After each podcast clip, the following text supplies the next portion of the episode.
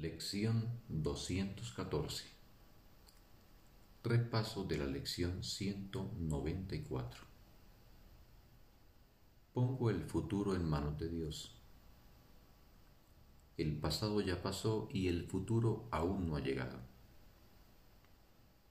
Ahora estoy libre de ambos, pues lo que Dios da solo puede ser para el bien. Y acepto únicamente lo que Él da como lo que me pertenece.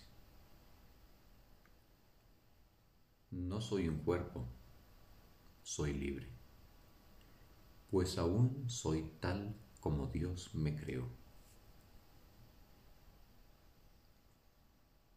Un bendito y sagrado día para todos.